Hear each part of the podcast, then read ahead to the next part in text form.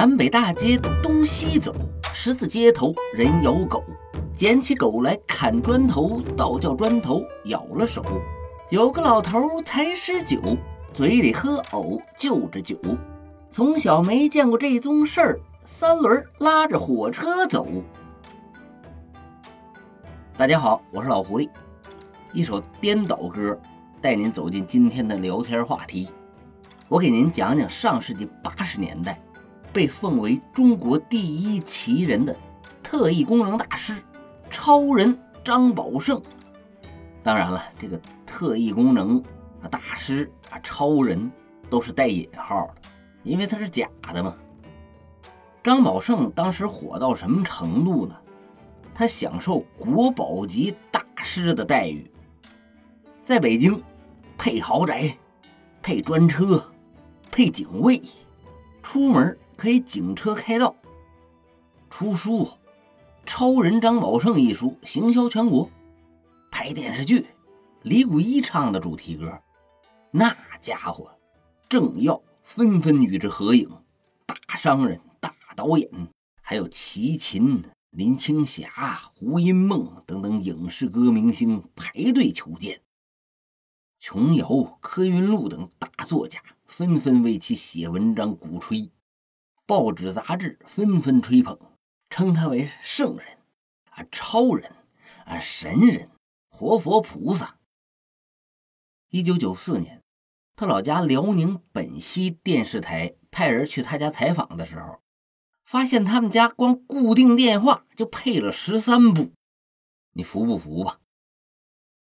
想完整的了解这个骗子啊，咱们还得从头说起。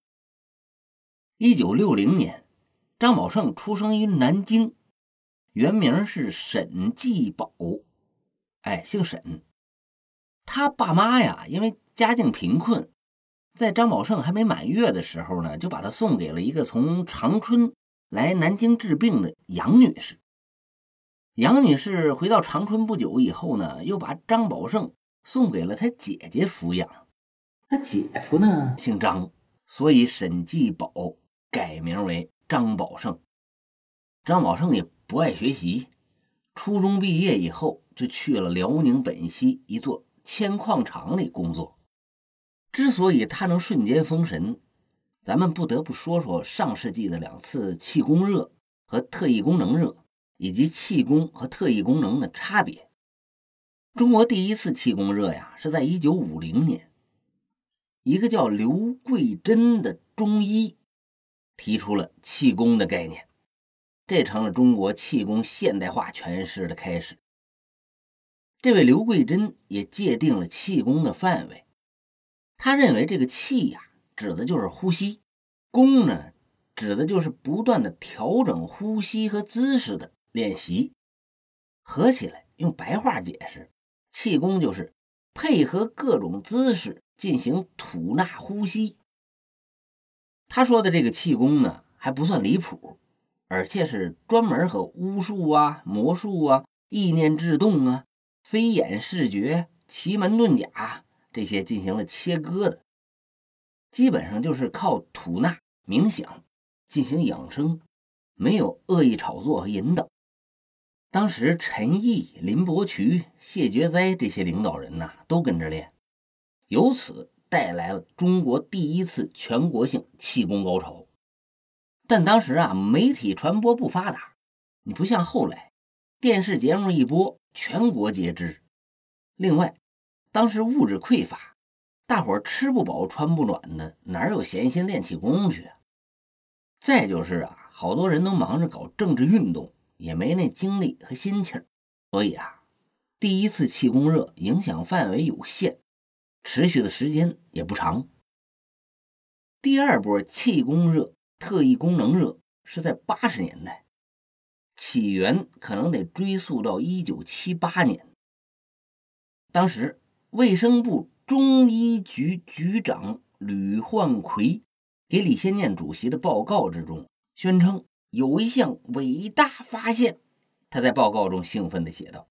现在向您报告一件中医学上的奇迹：哪儿哪儿哪儿有练功者，人能腾空，手能粉碎石头，手指能钻穿青砖，距离一两丈以外就能把人推倒。这个发现，在世界科学史上不亚于放射性物质的发现，将引起生物学、医学科学的革命。哎，真能瞎掰！在这儿啊，还不能不提一名叫做唐宇的十二岁小男孩，四川省大足县的五年级小学生，在一九七九年。突然宣称自己用耳朵能识字耳朵还能鉴别颜色。四川日报也不加甄别，直接就刊登了唐宇的神奇故事。上海最著名的那个伪科学期刊《自然》杂志也为唐宇的特异功能背书。唐宇一时间成了神童。这个爱撒谎的熊孩子呀，可开了个坏头。没过多长时间，在北京科技报、安徽科技报、河北科技报陆续报道了新发现的十二岁的、八岁的、十五岁的小孩能用耳朵认字和辨别图形，还能看清颜色。光明日报报道，北京的一对姐妹不但能用耳朵听字你把纸啊夹到嘎吱窝底下，他们都能知道是写的啥。嘎吱窝是北京的土话啊，就是腋窝的意思。后来呢，经过验证，这些熊孩子们都是说的假话，或者是在搞恶作剧。咱们还拿这个始作俑者唐宇来举例，因为耳朵识字的太违反科学常识了，四川医学院就在八天内进行了二十五次测试，让这个唐宇呢随意表演。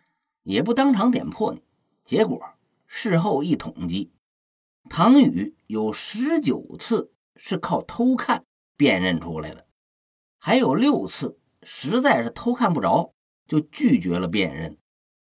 调查报告显示啊，这唐宇就是有点小聪明，歪心眼儿，通过什么偷看呐，分散别人的注意力呀，嗯，拖延时间呐，偷换纸条啊。这些手段，哎，行骗。虽然这些骗局被戳穿了，但是因为各种原因，当时啊没人报道，研究报告也递不上去，实在是悲哀。一九七九年，就那个给李先念主席报喜讯的那个卫生部中医局局长吕焕奎，在北京组织了气功科学研究汇报会。忽悠了好多高级别的老干部参加，盛况空前。新闻电影制片厂还拍摄了影片，你信不信？介绍了全国十一位具有特异功能的人。此外，全国至少有近五十所教育机构、近五十所科研机构的教师和科研人员参与了耳朵识字的宣传活动。一九八零年六月。科学泰斗钱学森老先生向《自然》杂志编辑人员当场致敬，称他们关于人体特异功能与气功研究方面的文章很有新意，有独到见解。说不定气功加传统医学加特异功能将会带来一场东方的科学革命。他甚至啊，让五零七所，也就是。北京医学工程研究所特意研究人体科学，尤其是特异功能。那时候啊，中国想尽快的超英赶美，而硬实力呢，确实是落后太多了。突然发现冒出这么多特异功能者，哎，这是帝国主义国家所没有的。如果加以利用，说不定真能剑走偏锋、独辟蹊径、弯道超车。短时间内对美国、英国、苏联等大国进行超越，出发点呢可能是好的，但是措施和手段就误入歧途了。有了这些铺垫，好家伙，一时间祖国大地掀起了一波气功热和特异功能热。就在这种大环境下，不甘于在铅矿厂当苦力的张宝胜，发现了一个能让自己出人头地的机会。他呀，不知道跟谁学过几手变戏法，一看报纸上说耳朵认字啥的骗人把戏，就能让唐宇这种小海巴豆子全国闻名，那我也行啊，骗呗。于是，整天琢磨怎么糊弄人。琢磨好了一套把戏和瞎话呢，然后对外声称：“我也有特异功能，我不但耳朵能听字儿，鼻子能闻字儿，我靠意念能隔空取物，我能发功生火。”嘿，他还真成功了。辽宁省的领导不但自己信了，还把他推荐到北京去了。据说呀。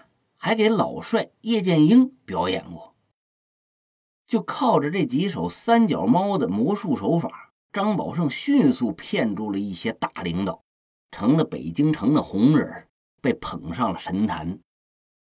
后来呀，经过国防科工委的批准，张宝胜被正式调入了五零七所工作，豪宅、专车、服务员、警卫员，出门警车开道。下车，众人簇拥。琼瑶阿姨呀，曾经写文章专门记录了一次拜见神人张宝胜的经历。文章开头铺垫了好多奇闻、期待、敬仰，咱们就不说了。他后来介绍到啊，张宝胜坐着他那辆全北京有名的沃尔沃轿车来了，众星捧月一般进到了琼瑶家里，开始表演。说张宝胜真能听字儿，写繁体字他都能听出来。英文不认识，人家呢能给你鬼画符画出来。嗯，然后表演烧衣服。张宝胜让一个叫杨洁的女的，不知道是不是那大导演啊？张宝胜逼着杨洁脱衣服，弄得是全场尴尬。最后啊，杨洁没办法。跑琼瑶卧室里拿了一件衣服出来凑数。张宝胜显得是非常不满意，但也勉强的接过去了，把手放在这个衣服底下，一会儿呢冒烟了，再过一会儿呢衣服整个都着了，再后来啊，张宝胜拿了张名片找人嚼碎了，然后啊吐到他手里，张宝胜搓来搓去，搓来搓去。搓了半天，哎，名片复原了，完好如初。有人递过来一瓶药，张宝胜啊接过去，没当时表演，嗯，东拉西扯。过了一会儿，又找到那个药瓶，摇来摇去，一抬手，哗啦啦撒了一地的药片，药瓶里空空如也。琼瑶阿姨说了，她一直留着那个药瓶。经常拿出来研究和怀旧。估计琼瑶阿姨看到这个刘谦表演魔术以后呢，也该弄明白了，那药瓶是被调了包的空瓶。看到董卿呢，他也就该知道张宝胜也是带着托来的。按琼瑶阿姨的风格，她再见到张宝胜，也许会有如下对话：“你撒谎骗人，不要脸。”我哪里有撒谎骗人不要脸？你就是撒谎骗人不要脸！我真的没有撒谎骗人不要脸。咱不黑穷晃的阿姨了啊！不止琼瑶阿姨，当时那家伙传的神乎其神啊！说有个人不信他，他就把手表变到人家肚子里去了，一拍 X 光片啊，真在里边呢。吓得那人赶紧找他跪地求饶，好话说尽，张宝胜才一挥手把那手表给变没了。啊，又说有个军官不信他，张宝胜临走的时候拍了拍那人的肩膀，好家伙，回去就红肿溃烂，一个多月才好。哎呀，听着都没法听。你说谁能知道那个说肚子里进了手表的货是不是张宝胜的托？编呗，反正传来传去也没人知道是真是假了。他拍人家肩膀，肯定是手上暗藏了毒针了呗。确实，那个军官回家以后啊，又痛又痒。他妻子仔细一看，肩头好几个针眼儿。他媳妇儿又是心疼老公，又是大骂张宝胜阴损歹毒。你是啊，你还大师呢？这种下三滥的手段都用，你连街头的泼皮无赖、流氓混混都不如。说说我看到的张宝胜的视频啊，您现在去网上搜，说不定还能找到呢。张宝胜其貌不扬，长了副欠抽的嘴脸，话都说不利索。在视频里边，主持人呢交给他两把不锈钢勺子，估计就是张宝胜常用的道具。张宝胜故弄玄虚，在那假装发功，用手挡着，鼓秋半天，把俩破勺子拧成麻花了。就这，随便一个魔术师都秒杀他。有本事你把袖子挽起来，咱也得给人家交代一下，自己没夹带私藏吧。然后张宝胜要主持人的西服，把人家衣服啊蒙在自己手上，手在衣服底下悉悉嗦嗦半天，不知道是划火柴呢，还是扒了小打火机呢，或者是抠破包装，释放出能自燃的那种白磷呢。牛逼！你把手放到明处，随便一个天桥变戏法的也比你强啊！还就真有那些捧臭脚的。肉麻的喝彩恭维，还在他后边拖着一个匾，上面写着五个大字：“超人张宝胜。”我了个呸呀！气得我都讲不下去了。嗯，今天咱们就先讲到这儿啊，下一集咱们再来揭晓张宝胜是怎么被戳穿的。为了避免亲朋好友上当，请您点击右上角，把我的节目分享到朋友圈或者是亲友群里边，让我帮您潜移默化的给他们讲科学、讲历史，剖析骗局，预防欺诈。好了，我是老狐狸，《骗子列传之假超人张宝胜》上半部分，咱们今天就讲到这儿。欢迎您在评论区留言互动，咱们下周再见。